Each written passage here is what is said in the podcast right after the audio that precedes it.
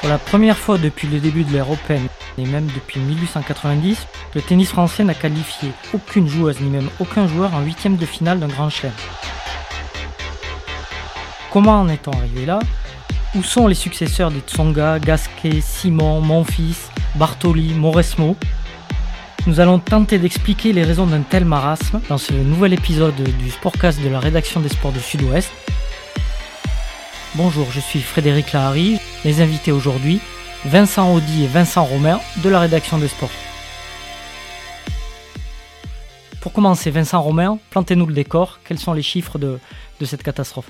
Bah, Les chiffres, ils sont euh, assez faciles à lire et assez limpides. Il y a eu euh, seulement 4 joueurs euh, et joueuses français, françaises qui ont atteint le troisième tour d'un Grand Chelem cette année euh, pour, euh, dans le côté français, euh, dont trois à l'Open d'Australie, Adrian Manarino, Fiona Ferro et Kristina Mladenovic, et puis récemment Gaël Monfils à l'US Open. Voilà, ces quatre joueurs se sont arrêtés au troisième tour et ce sont les meilleures performances françaises en Grand Chelem cette année. Et donc ça se retranscrit évidemment au classement ATP. alors certes, Gaël Monfils est 20e, Hugo Humbert 26e, et puis après on descend Manarino 43e, Benoît Paire 53e. Benjamin Bonzi, 61e, c'est le, petit nouveau puisqu'il vient de gagner trois challengers d'affilée. Et puis du côté des femmes, bah, c'est encore plus simple et encore plus alarmant. Il n'y a aucune Française dans le top 50. La meilleure joueuse classée, c'est Caroline Garcia qui est 60e ancienne quatrième mondiale, donc c'est un peu le, symbole aussi de, de, la chute de ce tennis français. Vincent Audi, d'après vous, comment en est-on arrivé là? Est-ce que c'est un accident ou est-ce que c'est une tendance de fond? C'est clairement pas un accident. Quand on voit les chiffres, ils sont, euh, équivoques. Dans les classements ATP, euh, c'est la première explication. On a que deux joueurs qui sont dans le top 30 ATP euh, chez les hommes. On a Hugo Humbert et Gaël Monfils. Le souci, c'est que dans un grand chelem, il y a 32 têtes de série. Donc plus on est bas, plus on a des chances de jouer rapidement une tête de série comme un Novak Djokovic, un Stefanos Tsitsipas. Jérémy Chardy qui a fait un très bon début de saison. Euh, c'est un peu notre, notre, joueur, notre joueur régional ici. Euh, Il est de Pau, fin de, de, la, région paloise. Exactement. Qui a pris que des têtes d'affiche, c'est-à-dire Novak Djokovic à Melbourne. Il a pris Stefanos Tsitsipas à Roland Garros. Je crois qu'il a pris Matteo Berrettini à l'US Open. Voilà, que des, que des top 10 à chaque fois. Il a fait bonne figure, mais, euh, mais malheureusement, il n'a pas, les, pas les armes pour aller chercher ces joueurs-là. C'est un cercle vicieux. Moins bien vous êtes classé, et plus le tirage est difficile, et plus le tirage est difficile, et moins bien vous êtes classé. Donc, c'est, on Exactement, sort pas. en fait. Euh, en 2019, il y avait déjà eu euh, cette explication donnée par le DTN de l'époque, DTN, directeur technique national, qui était Pierre Chéré. Il avait expliqué que dans le tableau féminin, euh, il n'y avait pas de joueuse au troisième tour parce qu'il n'y avait pas de tête de série euh, française. Et il expliquait que du coup, c'était l'explication principale pour lui, c'était que ces joueuses-là tombent sur des tombent sur des cadors trop rapidement et que c'est un cercle vicieux, exactement comme tu l'as comme tu l'as dit. D'après toi, est-ce que le, tennis français, notamment chez les garçons, s'est trop reposé sur ces sur mousquetaires du 20e et 21e siècle, c'est-à-dire euh, Joe Wilfried Songa, Richard Gasquet, Gilles Simon et Gaël Monfils, qui ont tous plus de au moins 35 ans? Enfin, ça ne nous rajeunit pas tout ça, mais euh, il y a vraiment une coupure de génération. C'est ça, c'est ça le problème. Exactement. C'était euh, voilà, on les appelait les quatre nouveaux mousquetaires, même si eux l'ont dit eux-mêmes qu'ils détestent ce surnom. Ils ont voilà, c'était un peu la génération dorée de l'époque, une époque maintenant qui est en train de s'éteindre. Comme tu l'as dit, le plus jeune a 35 ans, c'est mon fils, il vient juste de fêter. C'est le seul qui est encore dans le top 20, top 30 mondial. Les autres sont euh, hors du top 100 ou euh, tout juste 80 euh, pour Richard Gasquet et 90 pour Gilles Simon. Désormais, voilà, on n'a plus, plus ces têtes d'affiche. C'était on avait plusieurs chefs de file à l'époque. On se disait qu'on avait le temps de voir venir. Maintenant, on n'a plus qu'un chef de file. C'était Gaël Monfils qui, encore en 2020, gagné, était dans le top 10. il a participé au Masters en 2019. Aujourd'hui, il est en difficulté. Et malheureusement, derrière, la relève n'arrive pas. Si ce n'est Hugo Humbert, qui, qui, est assez jeune, donc qui a 23 ans. Il est 25e mondial. Il est capable de faire de belles performances, on l'a vu. Il a, fait il a gagné un ATP 500 cette saison à, Halle, euh, sur gazon, sa surface préférée. On l'attendait beaucoup sur Wimbledon. Il aurait pu sauver ce. on serait peut-être pas en train de parler de ce sujet-là si, euh, s'il avait fait euh, ce qu'on attendait de lui à Wimbledon. Malheureusement, il a, payé son inconstance. Il est, assez inconstant. Sur terre battue, il a beaucoup de mal. Il a un jeu très rapide, euh, très à plat, qui ne lui permet pas de bien, s'exprimer sur terre battue. Sur dur, il est inconstant. On l'a vu au JO qui fait quart de finale. À l'US Open, il s'est planté, au premier tour. Sur un joueur qui a atteint les huitièmes de finale, qui est 120e mondial ou 130e mondial, qui était un peu la surprise. Mais bon, Hugo, euh, Hugo Humbert aurait dû le sortir.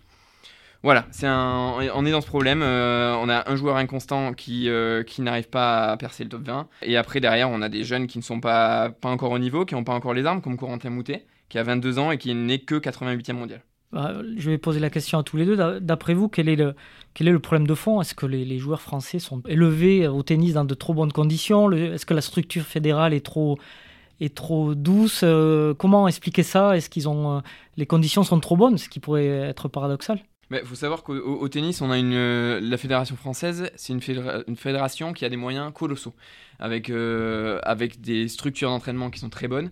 il y en a une à Poitiers, les structures sont, très, sont excellentes. C'est une fédération qui est riche, ils ne s'en cachent pas. Il y a beaucoup de licenciés aussi. Il y, a, il y, a, la masse aussi, il y a une masse de licenciés. Voilà, on a près d'un million de licenciés en France. 325 euh, millions de budget aussi, la, Fédération française de tennis. C'est enfin, en bonne partie grâce à Roland Garros, mais, euh, mais par rapport à une fédération comme l'Espagne, c'est énorme. Et pourtant, l'Espagne a de bien meilleurs résultats que la, que la France en Grand Chelem. Le fonctionnement en Espagne est totalement différent. C'est Tony Nadal récemment qui disait que c'est pas normal qu'un pays comme la France euh, soit, soit bien moins bon que l'Espagne actuellement. Oui, sachant que le, donc tu disais, en France, c'est euh, près d'un million de licenciés. En Espagne, je crois qu'ils sont même pas à 100 000.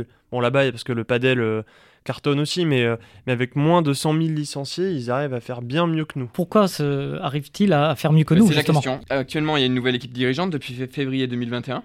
Euh, avant, on était donc il y avait Bernard Giudicelli qui était euh, qui était l'ancien président. Désormais, on est avec Gilles Moreton qui qui tranche totalement avec Bernard Giudicelli. Ancien joueur de, de haut niveau. Voilà, exactement, qui a été, euh, il me semble, 50e mondial. Je veux pas lui, je veux pas couper ses résultats. Voilà, il a été directeur de, de la Ligue de Rhône-Alpes. Maintenant, il arrive avec une équipe dirigeante où il a beaucoup d'anciens joueurs. En directeur technique national, il a installé Nicolas Escudé, le Palois, Palois aussi. Qui, euh, qui nous expliquait, donc dans une longue interview qu'il nous a accordée avant Roland Garros, euh, nous expliquait qu'il y avait un trou générationnel, il s'en cachait pas. Comme toute l'équipe dirigeante, il nous explique qu'il euh, y a un trou générationnel qui, qui est clair et qui va durer. C'est le premier postulat de, cette nouvelle équipe. Ils savent que ça va durer, ils s'en cachent pas. Maintenant, ils essayent de trouver les solutions. Donc, euh, Gilles Moreton a fait appel à plusieurs anciens joueurs. Il y a eu pour Henri Mathieu qui est avec euh, Nicolas Escudé. Il y a eu Arnaud Clément qui a démissionné récemment pour, euh, pour, d'autres raisons. Voilà, Gilles Moreton veut instaurer un nouveau système, moins dans l'assistanat. On a dit, la fédération est très riche. peut-être que sont peut-être trop, reposés sur les belles installations et désormais ils veulent essayer de responsabiliser le joueur, mettre le joueur au cœur du projet. Puis alors en plus, ce qu'il faut ajouter, c'est que Enfin, même Gilles Simon en parle dans son bouquin, euh, dans son bouquin qu'il a sorti il y a pas longtemps, c'est que techniquement ils sont au point. Enfin, ils savent tous bien servir, bien frapper un coup droit, bien frapper un revers, etc. Par contre, il y a de vraies carences euh, mentales sur le plan psychologique. C'est euh, Gilles Simon, il y a un moment, il en avait parlé dans une ancienne interview où il disait que la vraie différence avec un joueur comme Nadal ou un joueur comme Djokovic, en fait, c'est qu'ils savaient très bien, même s'ils étaient un peu dans le dur pendant un match, ils savaient rester dans leur bulle. Et d'ailleurs, aujourd'hui, tout le monde dit que Djokovic est aussi fort en bonne partie grâce à ça, parce qu'il arrive à laisser passer les orages. Bon, là, ça s'est mal goupillé euh, à l'US Open, mais euh, voilà, en fait, la différence, elle s'est aussi faite là, et c'est pour ça que, que Moreton, en arrivant, en prenant la, suite de Giudicelli à la, à la tête de la Fédé française, là récemment, euh, a voulu mettre l'accent là-dessus aussi, parce qu'il sent qu'il y a un vrai chantier à ce niveau-là. Un autre reproche qui est parfois fait au, tennis français et à sa structure, c'est qu'il n'est pas assez ouvert sur l'extérieur, sur l'étranger, sur d'autres idées. Vincent, on dit, tu penses que c'est le cas? C'est peut-être une, une, des solutions justement pour repartir? C'est clairement euh, la ligne directrice euh, du nouveau président, de Gilles Moreton. Euh, récemment, dans une interview accordée à l'équipe, il, expliquait que la, fédération fonctionne en vase clos, qu'elle ne voit pas vers l'extérieur, qu'elle est vraiment allée en autonomie. Aujourd'hui, il, accepte de parler aux académies privées. Donc, il y a les académies privées qui sont hors du fonctionnement de la fédération. Il y a celle de Patrick Mouratoglou, qui est bien connue. Il y a celle de Thierry Assion, qui travaille avec, qui est un ancien joueur qui travaille avec Joe Wilfried Songa. Et à Roland Garros 2021, quand euh, Tsonga était interrogé sur les résultats du tennis français, il, euh, il parlait de, voilà, de, ce, de ces vases clos, de ce manque de communication. Il voulait lui donner ses propres ses conseils, euh, ses conseils aux jeunes, apporter son expérience, avoir une espèce de, de, relation entre de mentor avec les jeunes. Et de, compagnonnage en fait, les anciens joueurs qui, qui accompagnent les, les nouveaux, qui leur transmettent leur expérience. Exactement, et, et Moreton l'a très bien entendu, puisqu'il a répondu dans, dans, la foulée en disant qu'il était, qu'il était ouvert à ce, à ce système-là. Un, autre problème qu'on voit, mais c'est vraiment depuis plusieurs années, il y, a, vraiment un écart entre les résultats en junior et les résultats en senior. On avait euh, Arthur Fils, on avait Mpetchi Péricard, on avait Van Hache, Quenin, qui, sont, ont des bons résultats, qui font des, des, finales ou des titres de Grand Chelem, Mais est-ce qu'ils vont passer le fossé jusqu'en senior Beaucoup s'y sont, sont cassés les dents avant eux. Comment expliquer aussi cela? Le public en parle, en parle souvent parce qu'à Roland Garros en 2021, on a vu que quatre, les 4 demi-finalistes sur 4, donc les Français ont fait un carton plein, avec les 4 joueurs que tu viens de citer. Et pourtant, c'est régulier ces résultats des juniors, français en, Grand Chelem. En 2020, on a eu Arthur Cazot et Harold Maillot qui ont fait finale à l'Open d'Australie 2020, remporté par Harold Maillot. Clara Burel en fille a été numéro 1 mondial junior. Euh, Elsa Jacquemot a gagné Roland Garros en 2020. Mais euh, ces joueurs-là, pour l'instant, peinent, sur le circuit principal ils sont sont toujours pas dans le top 100 mondial. Et alors est-ce que c'est pas aussi si ils sont sans doute très forts mais est-ce que c'est pas aussi dû au fait que dans les autres pays quand euh, par exemple Alcaraz en Espagne il, il, pourrait encore être sur le circuit junior aujourd'hui sauf qu'en fait il est tellement fort que bah, il est directement sur le circuit professionnel et on a vu euh, on a vu ses résultats à l'US Open où il a été super fort mais sauf que s'il est resté dans, les, dans le circuit junior comme plein d'autres en fait bah, ce sont lui et d'autres qui gagneraient les tournois et peut-être pas les Français. Mais un joueur comme Alcaraz il aurait pu faire Roland Garros en junior cette, cette année et ces quatre joueurs euh, sur un jour normal il les aurait probablement battus. Ça veut dire qu'on laisse peut-être trop les, les, les, juniors dans leur euh, catégorie d'âge et qu'il faudrait qu'ils se frottent peut-être un peu plus à la catégorie supérieure ou un peu plus tôt en tout cas. Voilà, faut qu'ils aillent, euh, faut qu'ils aillent faire leurs armes sur les futurs. Donc c'est la, la futures, c'est la D3 du, la division 3 du tennis mondial. Euh, ensuite il y a les challengers, c'est la division 2 du tennis mondial. Tout le monde y passe. les Alcaraz, les Félix Auger-Aliassime, les voilà, tous ces jeunes ils ont, ils ont commencé en challenger. Sauf que les challengers, c'est un endroit où il faut pas rester trop longtemps. Sinon, on peut vite s'y perdre. Il y a beaucoup, beaucoup de monde. C'est un peu la jungle. Et c'est juste la porte d'entrée vers le top 100 pour aller chercher les plus gros tournois. Et, ces Français-là, euh, ces Français-là, pour l'instant, ils passent pas, passent pas cette étape. Les solutions ne sont-elles pas aussi à l'étranger? On voit que le, tennis italien, qui était dans le creux de la vague euh, pendant des années, est en train de, faire une remontée euh, spectaculaire avec Berrettini, avec Sinner, avec Moussetti. Comment ont-ils fait? Justement, on parlait des challengers. Euh, L'Italie, euh, par exemple, sur 6 mois, sur le début de 2021, de janvier à juillet, il y a eu 12, 12 ou 13 challengers. En France, il n'y en a eu que 5. Les challengers permettent aux, joueurs de s'aguerrir, de permettre de, voilà, de, se, faire leurs premières armes sur le circuit et de gagner des petits points qui, qui peuvent leur permettre de monter plus haut euh, au fur et à mesure dans la hiérarchie et de grimper jusqu'au top 100. Et ça, le problème, c'est qu'en France, il n'y en a pas assez. En Italie, ils ont compris ce système, ils ont créé toute une flopée de challengers pour, euh, euh, permettre à leurs joueurs de, euh, de s'aguerrir.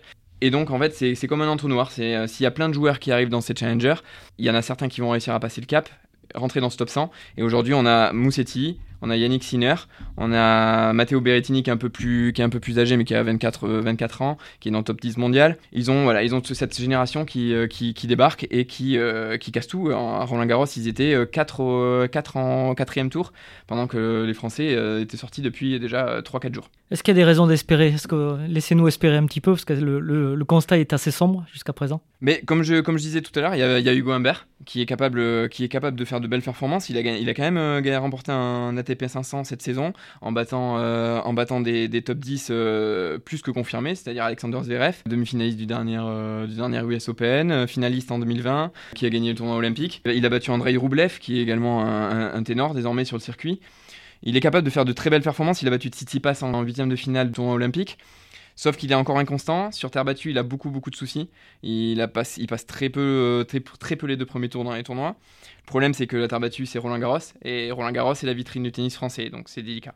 Il y a d'autres raisons d'espérer. C'est aussi que là, pour le coup, le constat est implacable et que du coup les, dirigeants du tennis français peuvent pas rester les bras croisés à rien faire en juste en croisant les doigts en espérant que quelqu'un d'autre arrive parce qu'on a vu en plus avec Lucas Pouille qui, a, aurait pu faire la transition voilà, clairement. Qui, pour le coup avait le profil parfait pour faire une bonne transition c'est en 2016 je crois qu'il euh, bat Nadal euh, à l'US Open ou en Australie, je sais plus. Et tout le monde disait voilà, ben c'est lui qui va maintenant pouvoir prendre le costume, euh, vraiment assurer la suite. Et puis au final, on a vu que c'est surtout physiquement en fait qu'il a lâché. Euh, il a peut-être trop joué. Euh, il est il a jamais réussi à vraiment à se remettre de toutes ses blessures. Donc là maintenant, face à ce constat-là, ils peuvent pas juste attendre que ça se passe. Ils sont obligés de prendre les choses en main. Et c'est aussi pour ça que le, le nouveau président a fait appel à Louis Borfiga qui était parti il y a plusieurs années maintenant au Canada, euh, qui s'est occupé d'Oja Aliassim, qui s'est occupé de Chapovalov. Avant, il avait connu euh, Simon, mon fils, Tsonga, etc. Et là, il est revenu dans un rôle de conseiller spécial et on peut espérer qu'il apportera quelques clés, quelques solutions pour euh, remettre un peu le, tennis français sur les bons rails. Et chez les filles, on, pense à Caroline Garcia, mais qui, elle aussi, comme Lucas Pouille, n'a pas, n'a pas confirmé. Euh, elle, a, elle, a, changé de structure, c'était son père, elle a essayé d'autres entraîneurs, elle est revenue avec son père. C'est, c'est, chez les filles aussi, c'est, la même chose. Caroline Garcia, elle est un peu dans le même. Euh, je la comparais à, à Gaëlle Monfils, c'est-à-dire qu'elle, qu'elle se cherche un second souffle. Euh, Gaëlle Monfils, elle, elle est plus jeune. Oui, elle est beaucoup également. plus jeune. Mais elle, voilà, elle cherche son second souffle, c'est-à-dire qu'elle euh, voilà, elle teste des, nouvelles structures. Euh, elle a quitté, elle a quitté voilà, son père qui était son entraîneur de toujours. Et voilà, elle essaye de redonner un élan à sa carrière. Chez les femmes, il on a, il y a des motifs d'espoir également parce que Clara Burel a été numéro, numéro mondial junior. Elle a eu une petite, une petite pause avec une grosse blessure. Et maintenant, elle a fait, elle a fait sa première finale sur le circuit principal récemment à Lausanne. Elsa Jacquemot a gagné Roland Garros en 2020. Il y, a des, il y a des joueuses, il y a Diane Paris qui est jeune. junior. Oui, en junior, évidemment. Lapsus révélateur. on serait au courant. Il y, a, il y a Diane Paris qui a, qui a, passé un tour à Roland Garros euh, il y a deux ans également, qui est, qui est toute jeune, qui a un super jeu.